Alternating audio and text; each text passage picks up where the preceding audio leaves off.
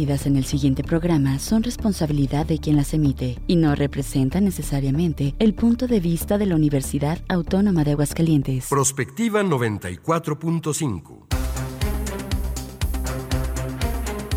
Un espacio para analizar el entorno político, social y económico de la mano de los profesionales. Prospectiva 94.5. Comenzamos.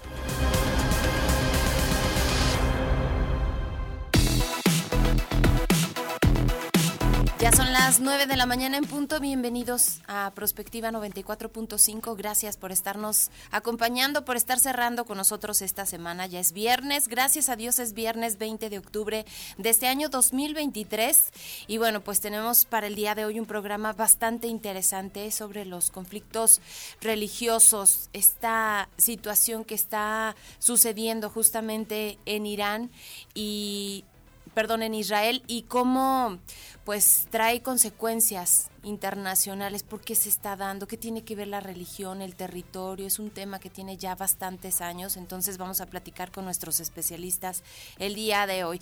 Gracias a todos ustedes por estar, eh, pues ahora sí que en sintonía de Radio UAA en la señal de UATV en el 26.2 de televisión abierta. Estamos en YouTube, en Facebook y bueno, pues como todos los días me da mucho gusto saludar a mi compañera en la conducción, María Hernández. ¿Cómo estás, Mari? Buenos días. Muy bien, Leti, buenos días. Y pues un tema por, por demás interesante, como la religión a lo largo de la historia ha hecho movimientos en materia política, geográfica, etcétera, cómo ha influido en conflictos eh, alrededor de todo el mundo y pues creo que es un análisis muy interesante que vamos a abordar el día de hoy en el programa. Así es, con, de la mano, por supuesto, de expertos en esta materia. Y bueno, pues agradecemos a Checo Pacheco, a Juanita Salas por el apoyo en los controles técnicos.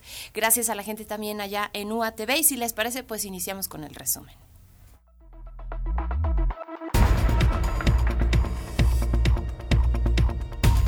Claudia Sheinbaum demandó la entrega de libros de texto gratuitos en el Estado ante miles de militantes y simpatizantes de los partidos que integran la 4T e integrantes del magisterio. Ayer estuvo aquí en Aguascalientes la coordinadora de los comités de la Cuarta Transformación.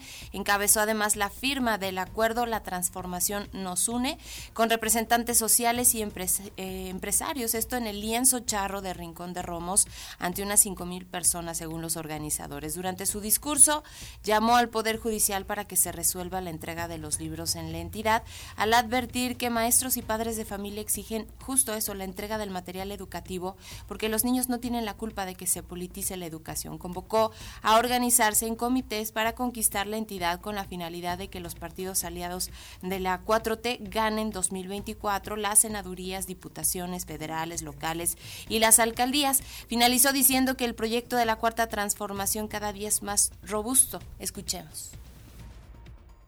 hay muchos empresarios, hay muchos artistas, académicos, campesinos, boxeadores, futbolistas, deportistas, de todas las profesiones, de todas las clases sociales, de todas las religiones, que dicen, yo quiero estar en el movimiento de la transformación.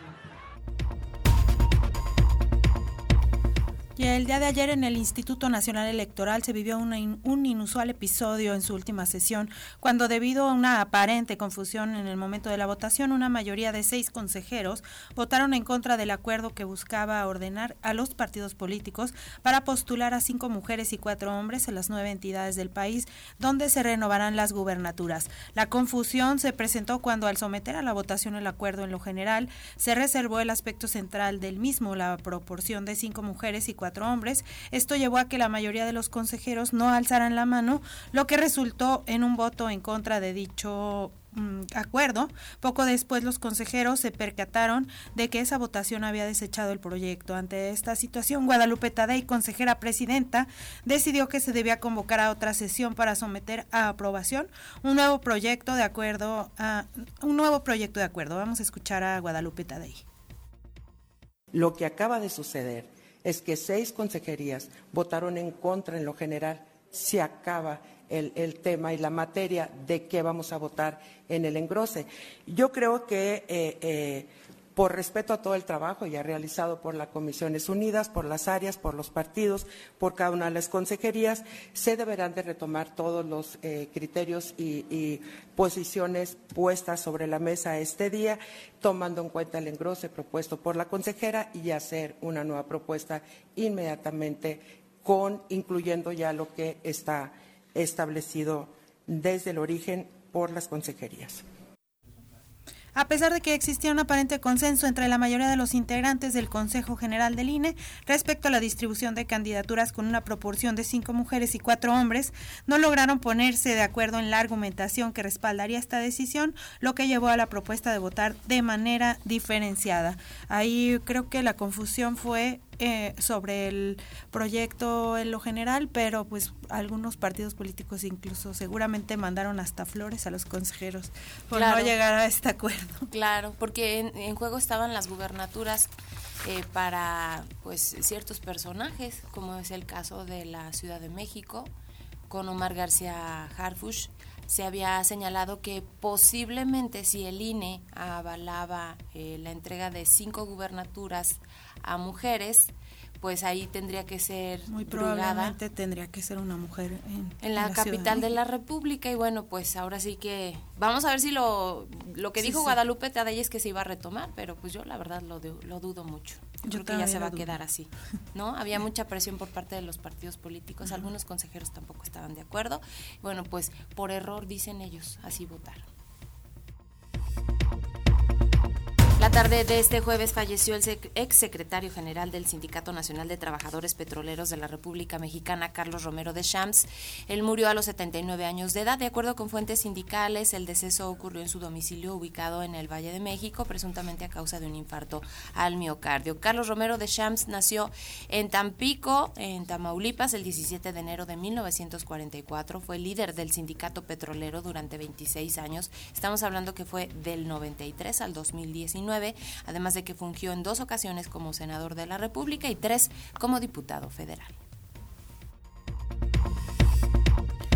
Con tres modificaciones, la Cámara de Diputados aprobó en lo general y en lo particular el dictamen de la Ley de Ingresos de la Federación para el ejercicio fiscal 2024 ya en la madrugada de este viernes, en donde en la Secretaría de Hacienda y Crédito Público se estimó 9.06 billones de pesos de ingresos, de los cuales 1.9 de estos billones de pesos serán a través de la contratación de deuda interna, un aumento anual de 61% real, lo que ha generado la atención en el debate específicamente porque pues se había hablado de que México estaba muy tranquilo en materia de deuda pública, pero este año pues parece que se va a pedir todo lo que no se había pedido en los años anteriores. Otro tema que generó polémica por la ley de ingresos de, federal del 2024 fue la tasa de retención a los intereses por ahorro que aumentaría a 1.48%. Sin embargo, ahí los diputados del grupo de Marcelo Ebrard propuso dejarlo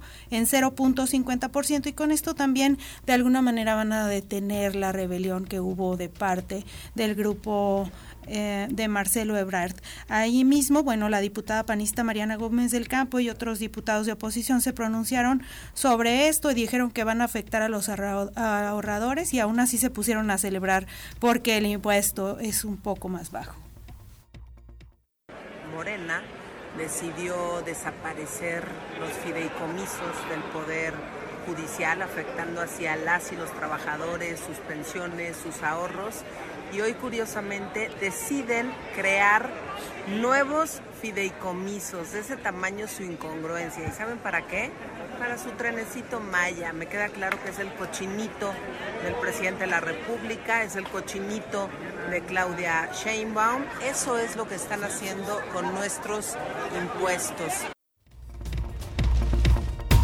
Y el presidente Joe Biden planea solicitar al Congreso más de 8 mil millones de dólares para salir al paso de una crisis migratoria sin precedentes y para apaciguar los reclamos del Partido Republicano que le ha pues acusado de no hacer nada para asegurar la seguridad eh, fronteriza, valga la redundancia. Según consignó la web de noticias de Washington Axios, la, los fondos fronterizos se destinarían a la aplicación directa de la ley de inmigración, esfuerzos internacionales para frenar la migración, apoyo a las principales ciudades de Estados Unidos que luchan por acoger a los inmigrantes e intentos de acabar con el contrabando de fentanilo. La nueva solicitud relacionada con la frontera se produce antes de la publicación de las cifras fronterizas de septiembre, que en ocasiones registraron encuentros de migrantes cerca de la pues asombrosa cifra de 11 mil por día, como informa esta agencia. Las primeras cifras indican que el año fiscal 2023 que finalizó el 30 de septiembre estableció un nuevo récord de cruces fronterizos ilegales.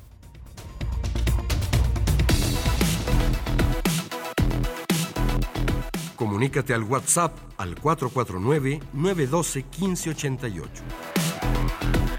Búscanos en Facebook como Radio UAA o en Instagram, Radio UAA 94.5 FM.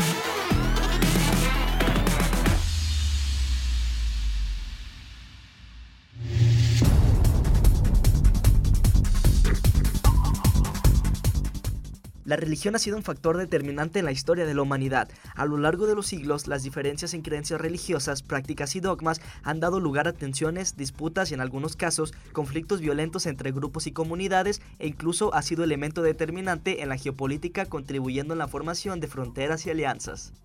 Las grandes religiones monoteístas como el judaísmo, el cristianismo y el islam surgieron en regiones específicas y se han extendido a otras partes del mundo, provocando a menudo guerras en la defensa de su fe. Como algunos ejemplos podemos mencionar la expansión del Islam en el siglo VII, que llevó a la conquista de gran parte del Medio Oriente y el norte de África. En Europa, los enfrentamientos religiosos fueron particularmente frecuentes desde los siglos XVI y XVII. La Reforma Protestante dividió a la cristiandad occidental en dos ramas, la católica y la protestante, llevando una serie de guerras civiles y entre estados europeos. El colonialismo y el imperialismo también estuvieron marcados por conflictos religiosos. Las potencias europeas impusieron su religión a las poblaciones indígenas de los territorios que conquistaron, no sin consecuencias por la resistencia de los pueblos originarios. En el mundo contemporáneo, los conflictos religiosos siguen siendo una fuente de inestabilidad y violencia, por lo que es preciso comprender las causas para abordarlos de forma eficaz, pues podrían deberse a cuestiones fundamentales de fe, pero también en ellos se entrelazan factores culturales, étnicos y políticos, no sin considerar que en muchas ocasiones las religiones han sido utilizadas por líderes políticos para justificar la guerra y la conquista. Este tema cobra interés y relevancia tras el ataque de Hamas a Israel y el resurgimiento de un antagonismo religioso que ha acaparado la atención mundial. De la política y la religión en la historia hablaremos hoy en Prospectiva 94.5.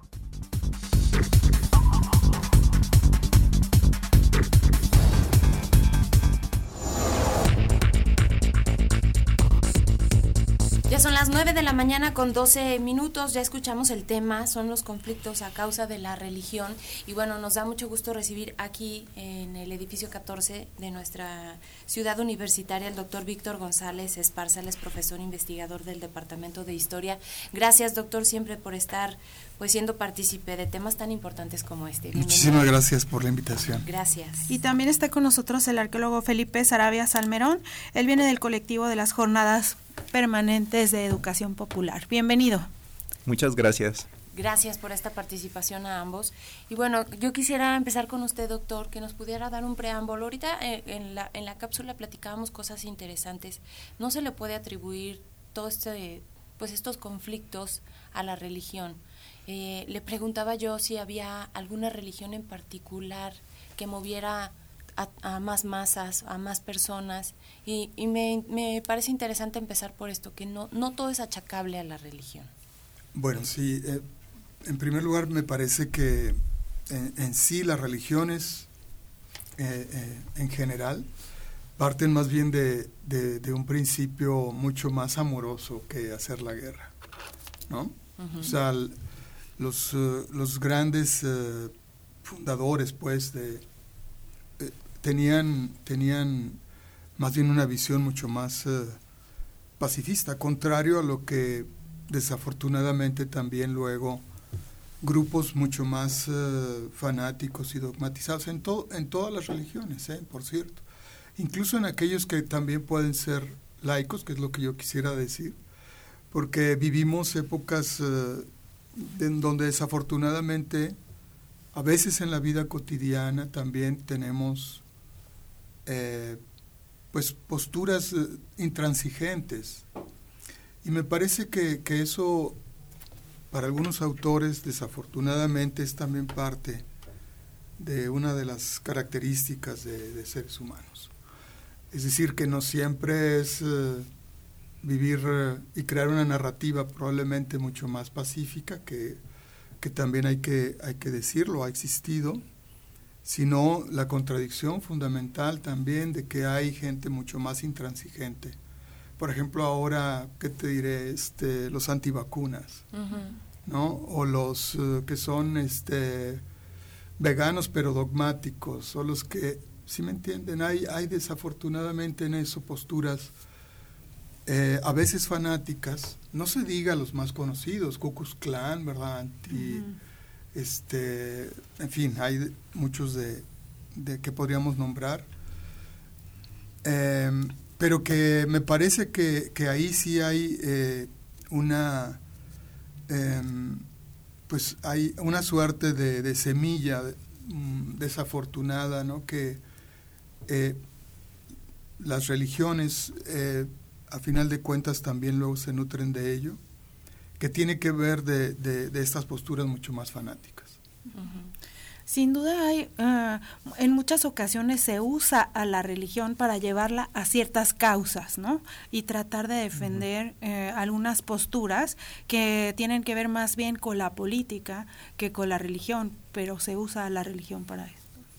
Sí, bueno, hay que destacar que Palestina están pagando una situación geopolítica que se vive desde, desde la Segunda Guerra Mundial, ¿no? O sea, no es una cuestión precisamente de un conflicto en sí religioso, aunque hay una ola, una oleada en el, en el mundo occidental en que em, se llama islamofobia, en el cual la gente que predica el Islam pues ha sido barbarizada, ¿no? Estigmatizada y, casi como este eh, puesto en la línea de lo subhumano, ¿no?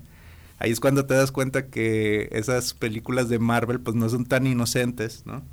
Y el caso de Palestina es un caso destacable porque históricamente es un punto donde han pues no solo convivido, sino han vivido y se han desarrollado las grandes religiones del libro en Jerusalén.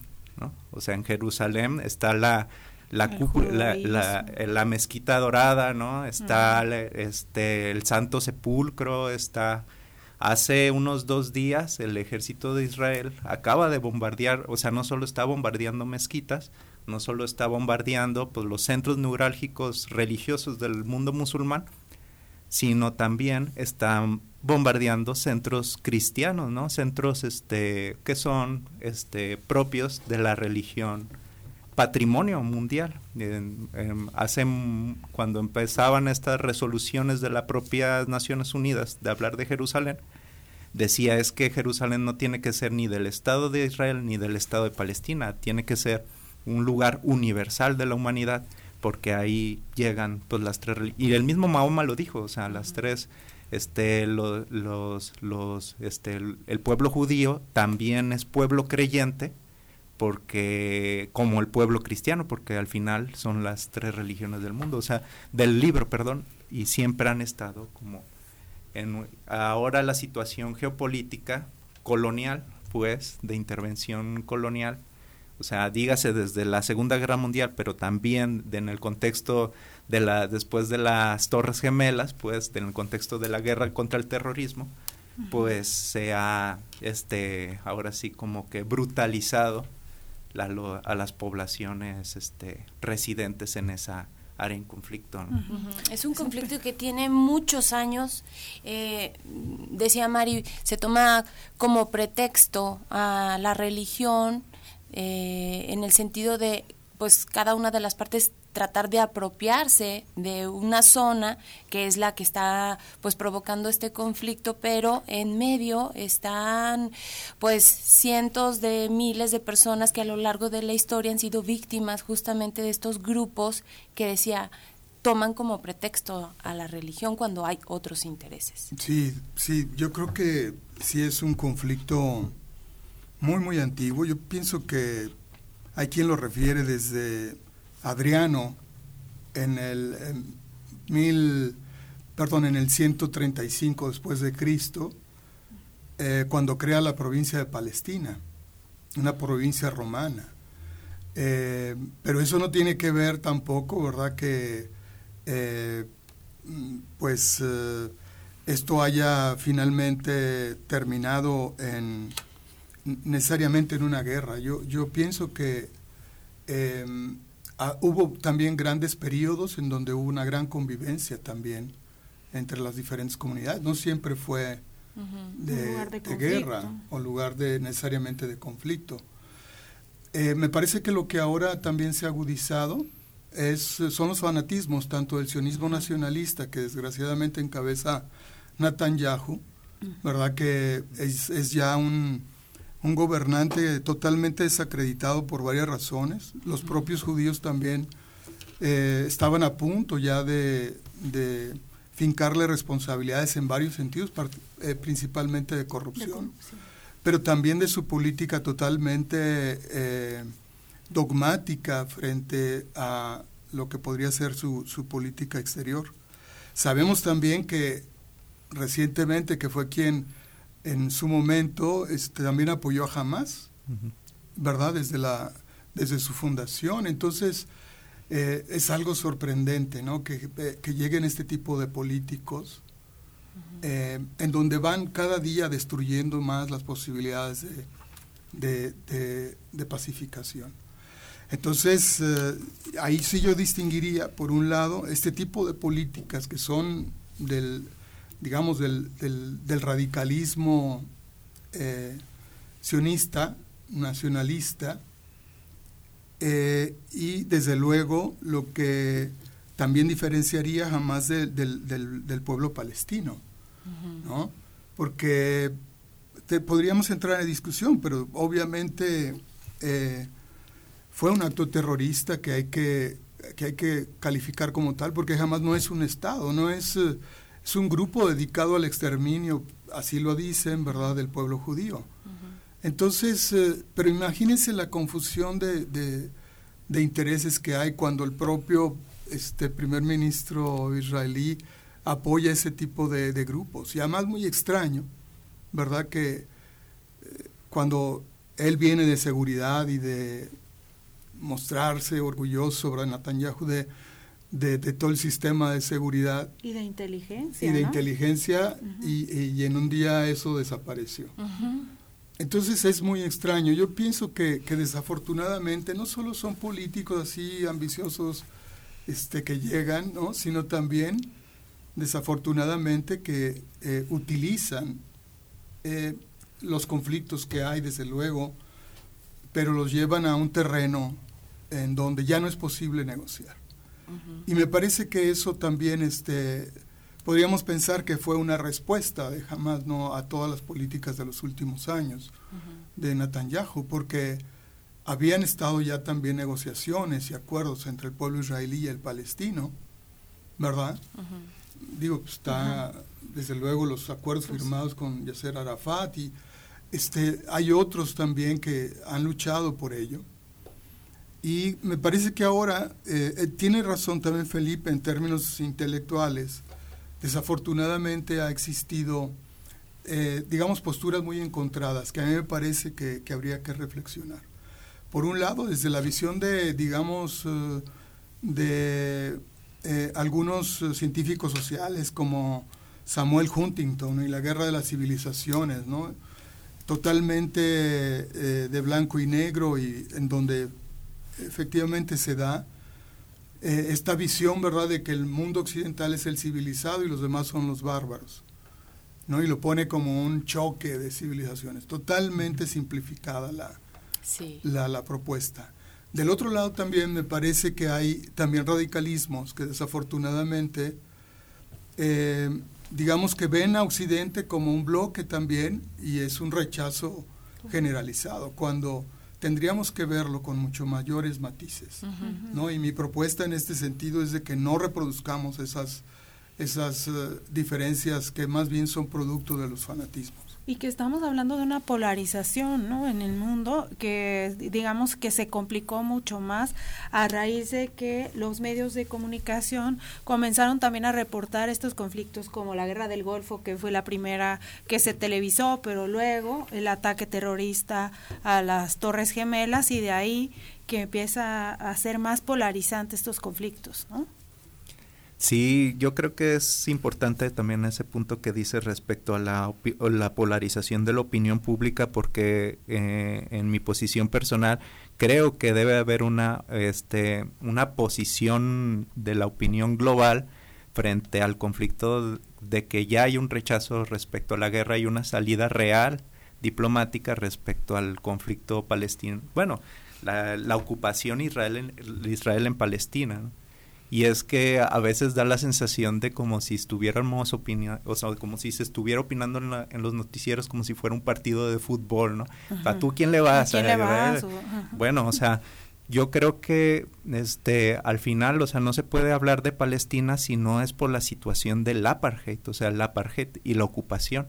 A veces yo veo análisis donde ni siquiera mencionan la palabra ocupación, siendo que es una un, el apartheid bueno, tiene sus raíces, o sea, desde la desde los sistemas de segregación racial que había en Sudáfrica hasta lo del gueto los guetos que había que hacían los nazis respecto a los judíos, ¿no? Y es una es una forma ahora sí como industrial de genocidio, o sea, 6 millones de, de judíos muertos en las cámaras de gas, o sea, es este es que estaba entrando las guerras en un nivel de industrialización donde el apartheid ya no solo no en, eh, en Sudáfrica acaba con Nelson Mandela.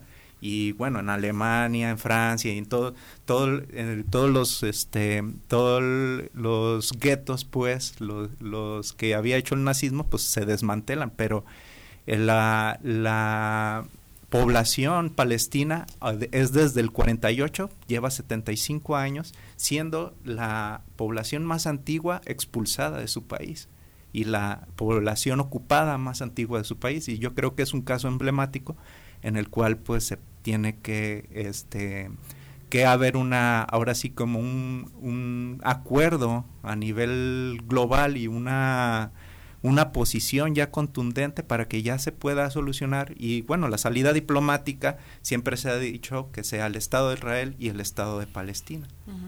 y, y, Jerusalén como un punto este de este, convivencia común, ¿no? Eh, eh, bueno, realmente es que la convive, o sea, bueno, de... Palestina, en Palestina los palestinos no son solo musulmanes, ahí hay un mito que nosotros hemos eh, hemos caído, no, son incluso judíos, incluso cristianos, cristianos, este, como aquí católicos, como este católicos ortodoxos, ¿no? Cristianos ortodoxos. Entonces, eh, o sea, y bueno, la palabra convivencia también tiene una connotación de que siempre hay, una, hay un conflicto entre ellos y realmente no, o sea, la historia siempre, o sea, también nos ha enseñado que, que hay puntos donde hay, ahora sí que la, la, esa es la verdadera globalización, ¿no? Y como decía también el doctor, este, creo que mm, no hay que caer también en los laicismos o en la, eh, o sea, eh, en los extremos, pues. Puede haber un, punto de diplomático de, de, salida, pero sí tiene que haber una contundencia de decir lo que está haciendo Israel en la ocupación, eh, o sea, vaya, o sea, este, hay 170 niños en, la, en cárceles militares, o sea, ahí no, no lo dice Palestina, lo dice la propia la propia ONU. Hay una resolución, la resolución este la resolución 242 y 338 de las Naciones Unidas incluso dice que se les da el derecho a los desplazados de palestinos a regresar a sus antiguos hogares. O sea, son familias, como ya lo dijimos, que viven desde hace siglos y siglos. Hay barrios de dos siglos, incluso como Chejarra, donde de repente los cercenan de un lado, así como el tipo muro de Berlín, ¿no? Del este, así cercenan a las familias y tienen que desplazarse. Y también hay que considerar que los palestinos no tienen, les han quitado el derecho de tener un estado. Y o sea, no hay que irnos así como eh, muy leviatánico de que el Estado pues nada más sirve para reprimir, no, el, Estado sirve para dar educación, salud, garantizar derechos. exactamente, entonces los el pueblo palestino y sobre todo las niñas y los niños que son los más afectados por e, o sea, por esta guerra, por esta ocupación, o sea, los tratan como prisioneros de guerra, a niños que lo único que tuvieron, el, pecado que único que tuvieron es haber nacido en ese territorio. Claro. Son las 9 de la mañana con 30 minutos, tenemos que hacer una pausa. Las líneas están a su disposición, 449-912-1588, 910-9260 en UATV, en Facebook estamos como Radio UAA 94.5 FM. Hacemos este corte y regresamos con más. Prospectiva 94.5.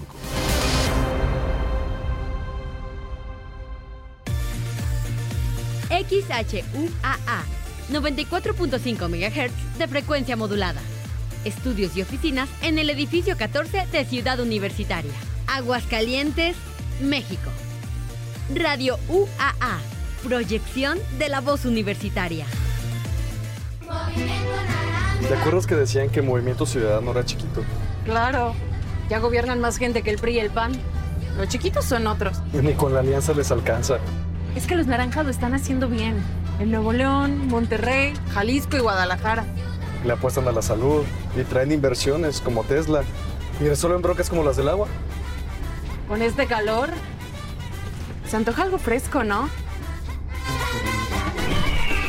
Movimiento Ciudadano. Decídete a ser educadora o educador comunitario. Acércate a la APEC y conoce más sobre esta práctica educativa comunitaria. Recibirás formación académica permanente, apoyos económicos y la oportunidad de seguir estudiando. Para más información, visítanos en conafe.gov.mx diagonal registro. Consejo Nacional de Fomento Educativo. Secretaría de Educación Pública. Este programa es público, ajeno a cualquier partido político. Queda prohibido el uso para fines distintos a los establecidos en el programa.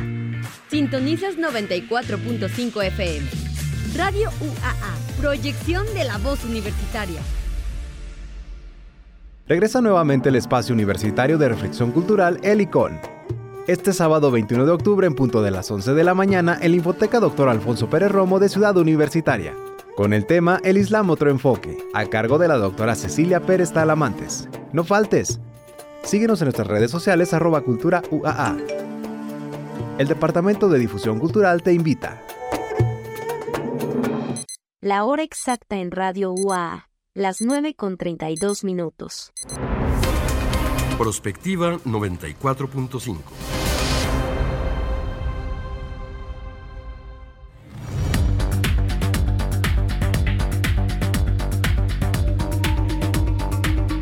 son las 9 de la mañana con 32 minutos. Participen con nosotros en Facebook también, Radio UAA 94.5 FM.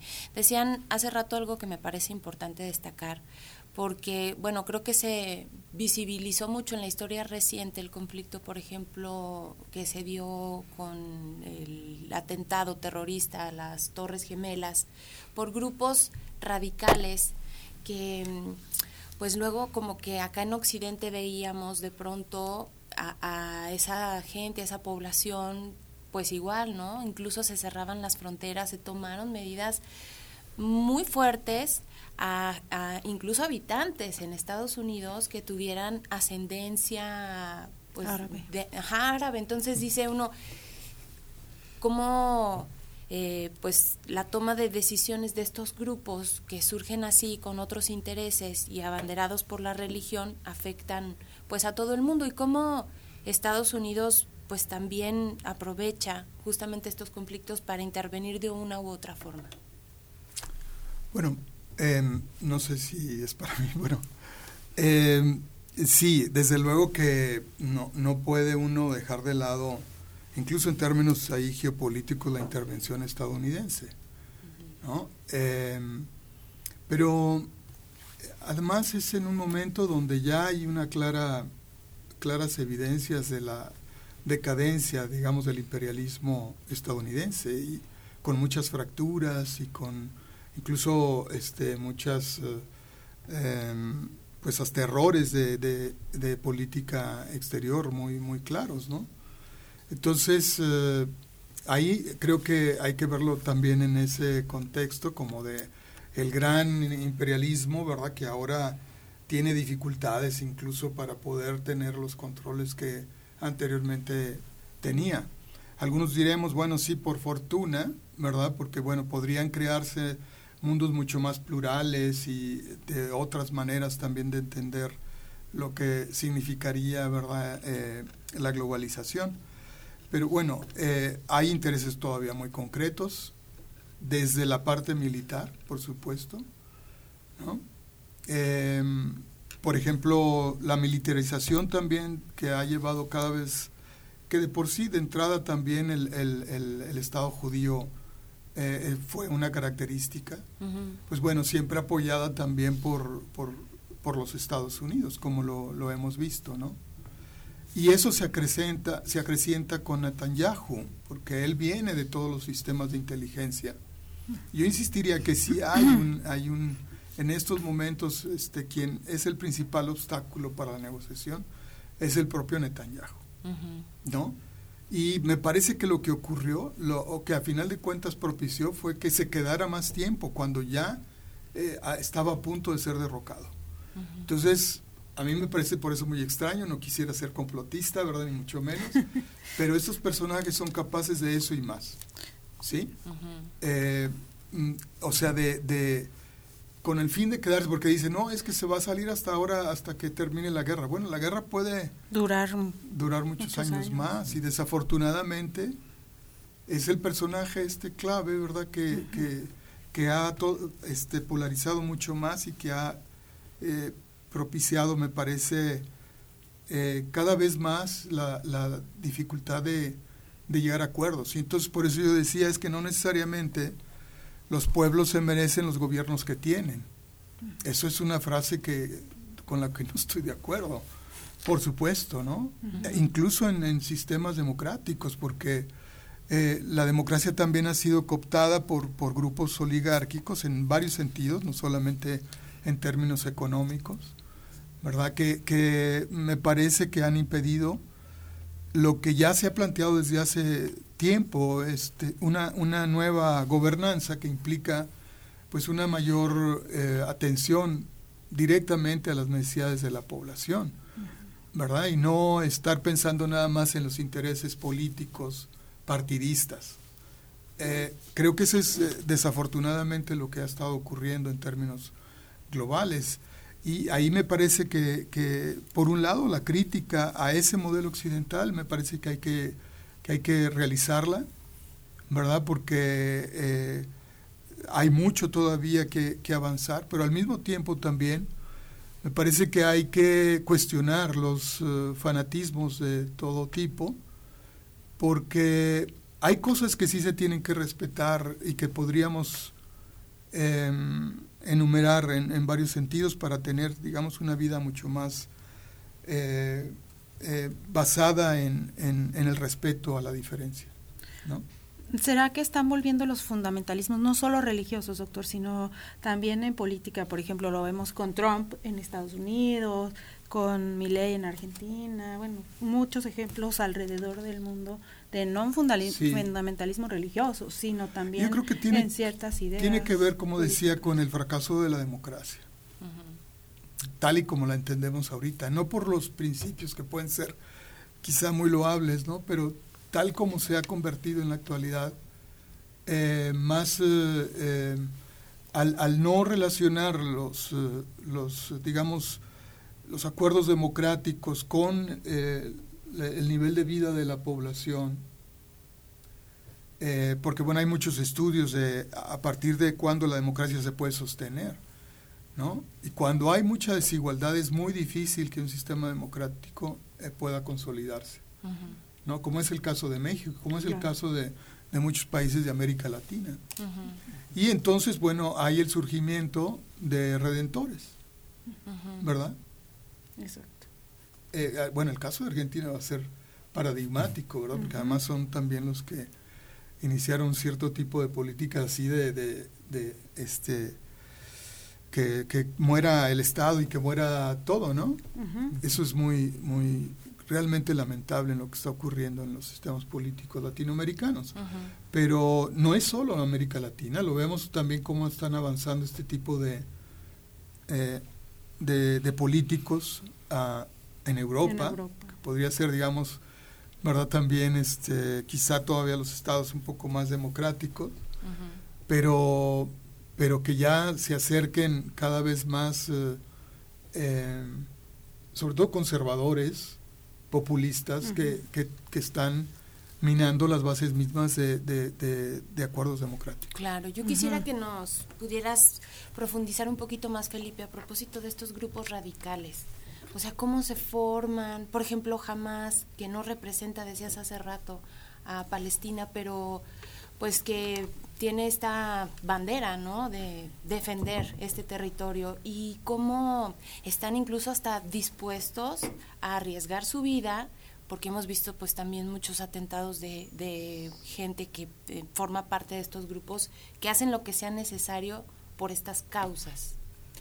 Bueno, este yo no lo diría, yo no plantearía así de que jamás pues no representa al pueblo palestino. O sea, es eso lo hemos visto eh, en la historia del mundo de que hay este grupos extremistas, pero ahí está ETA, ahí está Lira, ¿no? O sea, representa realmente a una población que ha sido orillada por la misma violencia y por la misma ocupación que, que viene desde el 48 sí hay una, hay, no solo en el área, sí hay una, hubo una efervescencia, sobre todo desde el 2011, de grupos, este, desde grupos paramilitares, desde grupos financiados por los Estados Unidos, desde grupos terroristas, desde grupos incluso pues, eh, financiados por los Emiratos este, Árabes, ¿no?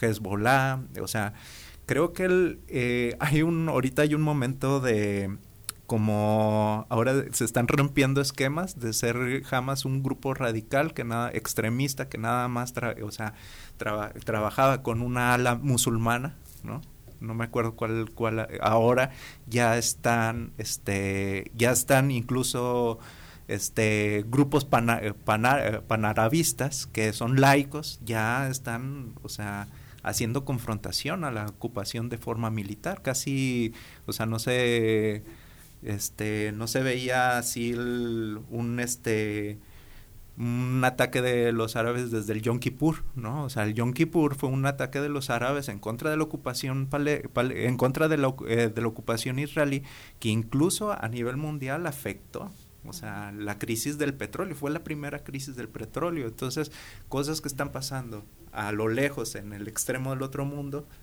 este, afectan directamente a nosotros, o sea, como ciudadanos. Y, y bueno, o sea, también México, o sea, cosas muy locales, como el, caso de los 43 de Ayotzinapa, no se hubiera dado un seguimiento jurídico y en cuanto a la dignidad, los derechos humanos, si no hubiera sido por el apoyo internacional. ¿no? O sea, nosotros, lo local es global, eso hay que tenerlo también bien claro. Y este, Ahorita, como bien precisa este, el doctor, es que sí, ahorita la mayor obstrucción diplomática es Netanyahu y lo que se está exigiendo desde, o sea, a, nivel internacional es que se abra un corredor humanitario para poder ingresar a los, los productos básicos, que es el agua. O sea, los niños ahorita están saliendo los videos diciendo es que nada más tengo agua para mi familia uno o dos días, ¿no? O sea, entonces creo que sí hay que unirnos, o sea, independientemente cómo veamos la perspectiva o cómo creamos que es la salida diplomática, de que sí se tiene que abrir un corredor humanitario, para, para que salgan la gente que necesite salir y que entren los productos que necesita la gente para poder sobrevivir la situación de guerra. Me parece que también eh, en esta cuestión polarizante y de que opinamos unos a favor de un grupo o de otro, perdemos de vista que en medio de todo esto hay muchos seres humanos que en realidad es, lo, que debería importar. Y, y estoy de acuerdo, ese corredor hace falta, pues desde hace ya varias varios días, no semanas ya. Entonces, eh, em, pero sí, ahí es, ahí es un, es un, un tema que yo insistiría en términos, no, no porque quiera lanzar la doctrina, como dicen, de, de Universo, ¿no? ¿Qué, qué, quiere del mundo, verdad? Que, bueno, la paz. La paz mundial. La paz mundial, ¿no? No, no quisiera que me confundiera con eso. Pero, pero bueno, eh, también hay, hay este, me, me, resisto a pensar que, que todo esté destinado a, a, un conflicto y que, es, que ha escalado realmente en términos muy, muy trágicos para la población. ¿no? Mm, habría que a nivel internacional encontrar, en primer lugar, sí, el establecimiento de ese corredor, ¿no? que va a ser fundamental también pues, para, para la población de Palestina. La, bueno, por lo menos de Gaza. ¿no? Y, y la, la, parte también fundamental de, de, de, todo esto es que debe haber un acuerdo para que Netanyahu salga antes de que esto se escale mucho más. ¿No? Claro. Por eso me parece desastroso lo que Biden hizo, ir a saludarlo y este realmente son, son, son errores este, elementales, ¿verdad? Como los cometió también Trump en varios sentidos. Pero este, yo siento que más bien las condiciones internacionales deben de ser de que eh, puedan eh, darse acuerdos fundamentales para, para que pueda la población misma de, de Palestina eh, pues tener las condiciones básicas de, sobrevivencia por un lado. Hay que rechazar efectivamente esa, esa ocupación israelí de como tal y como se ha dado, pues en términos totalmente militarizados. ¿Ha habido reacción de la comunidad internacional? Yo he visto manifestaciones en varios países y, y, pues no sé qué tanto sea importante el papel de la Organización de Naciones Unidas porque pues al final se hacen eh, las recomendaciones, pero los conflictos. Ese es otro fracaso también, que correspondió pues sobre todo para la segunda mitad del siglo pasado, pero que ahora está, está muy desfasado. Porque ya no tiene capacidad, por ejemplo, para, para ejercer ciertas medidas. Es, puede recomendarlo, pero a final de cuentas no, no, no tiene las herramientas para poderlo también llevar a cabo. Y mucho fue también por, por eh, cómo minó las bases Trump, ¿verdad? De, de, esa y otras organizaciones, ¿no? Y como también minó varias instituciones a nivel, a nivel de los propios Estados Unidos, que yo conozco muchos estadounidenses que por supuesto han estado en contra de, de, este tipo de medidas, ¿no? Pero que les digo, es que el que lleguen estos fanáticos al, al poder me parece que es uno de los grandes riesgos a nivel global, porque lo que están propiciando son cada vez más eh, conflictos, tanto internos como externos en sus países. ¿no? Porque no hay manera de llegar a acuerdos con ellos. O sea, no hay posibilidad ni siquiera de sentarse a platicar como lo estamos haciendo acá. ¿no? Podemos tener diferencias de opinión, pero hay acuerdos fundamentales en los que se requiere que todas las partes estén también. Entonces, si rechazo esa doctrina Miss Universo, ¿verdad? Porque pues no dice nada, hay que verlo, este, análisis concretos, pero al mismo tiempo mm, siempre la, la, posibilidad de que, de que no se reproduzcan estas condiciones que están propiciando eh, la escalada de un conflicto que, que, tiene ya muchos años. Que tiene muchísimos años y que, y que creo que nunca, eh, precisamente por esto que comentaba, nunca ha habido un acuerdo porque siempre hay intereses que van más allá de ese... Y de repente asesinan al, líder, perdón, nada más, al líder, ¿verdad? Palestino que, que, es el que estaba negociando. ¿Verdad? Entonces, bueno.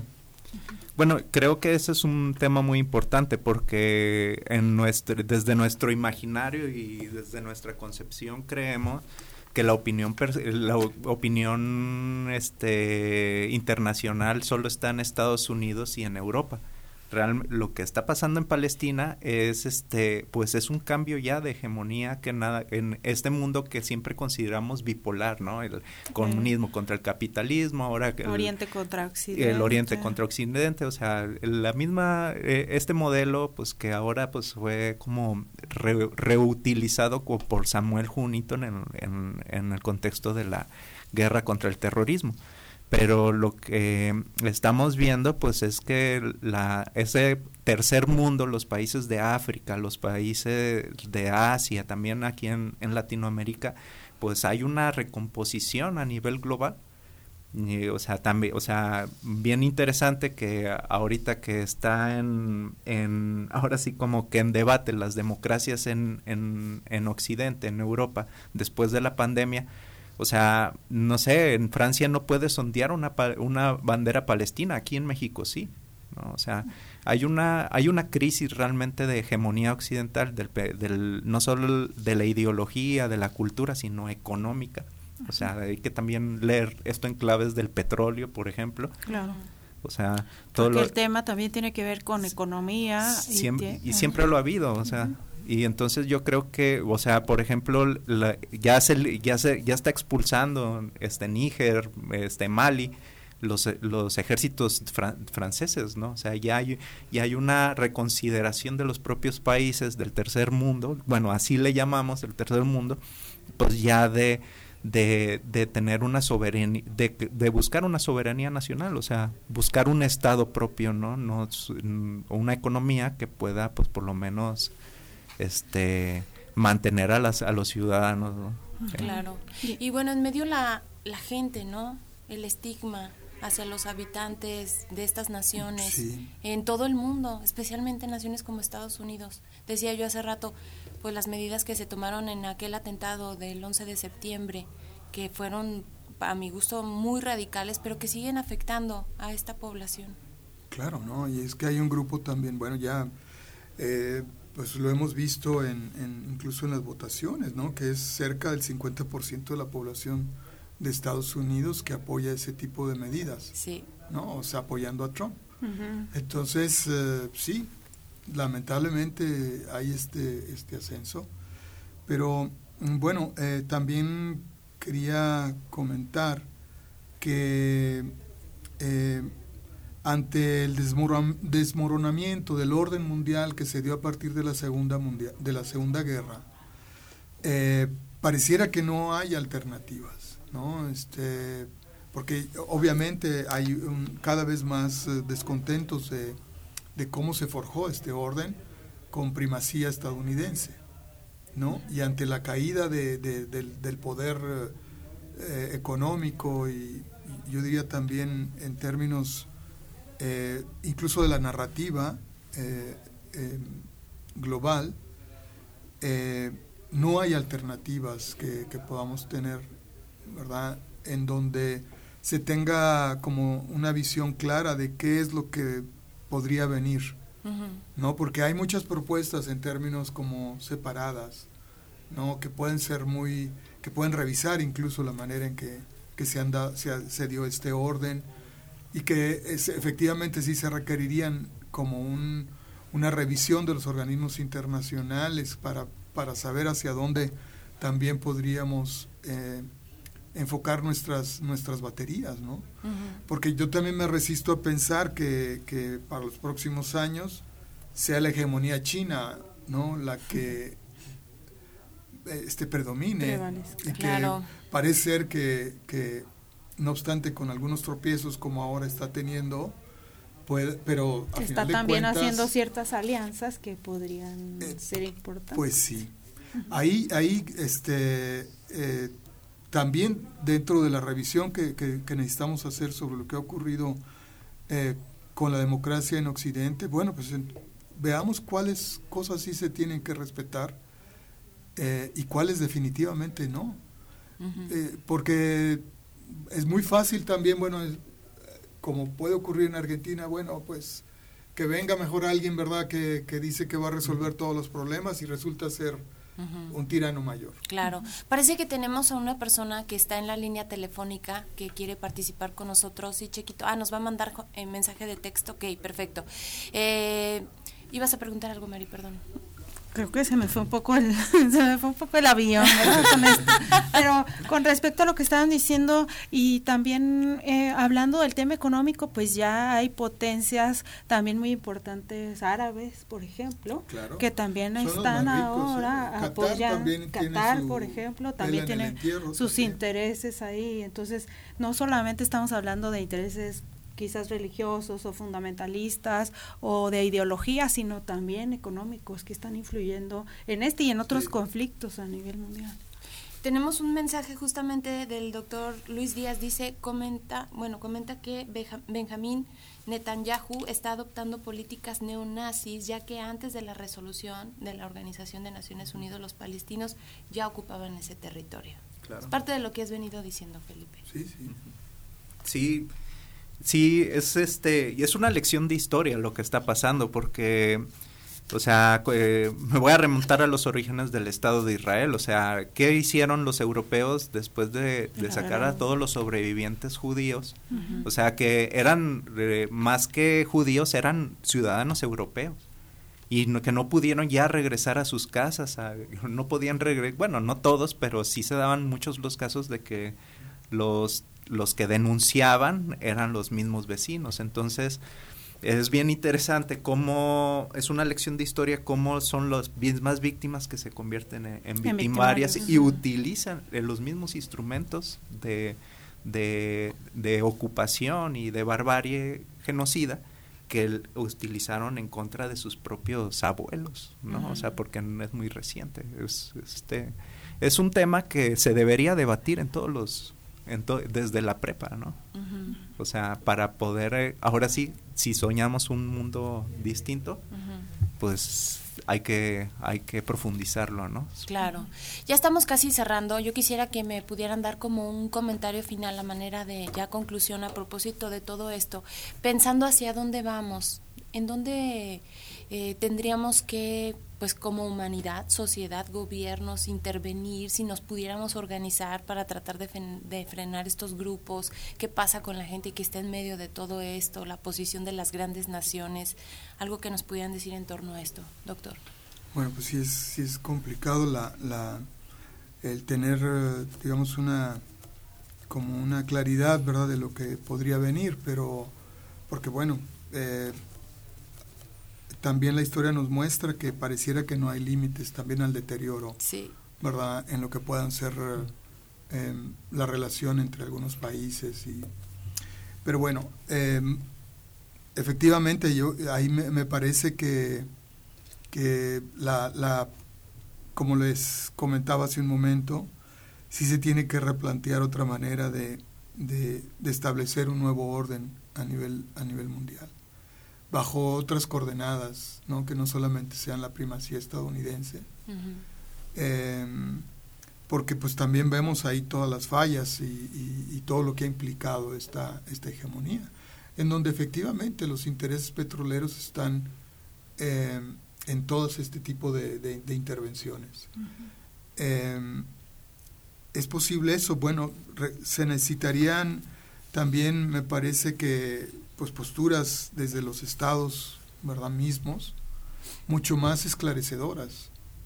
Porque eh, a mí me parece también que no podemos justificar actos terroristas sean de donde vengan no y más si sabemos que Netanyahu tiene relación con, con Hamas no o sea me parece que ese tipo de medidas por todas las justificaciones que ustedes crean verdad no pueden no pueden este dejarse pasar como una negativa, ¿verdad? Porque no es tampoco la reacción que, se esperaría, ¿no?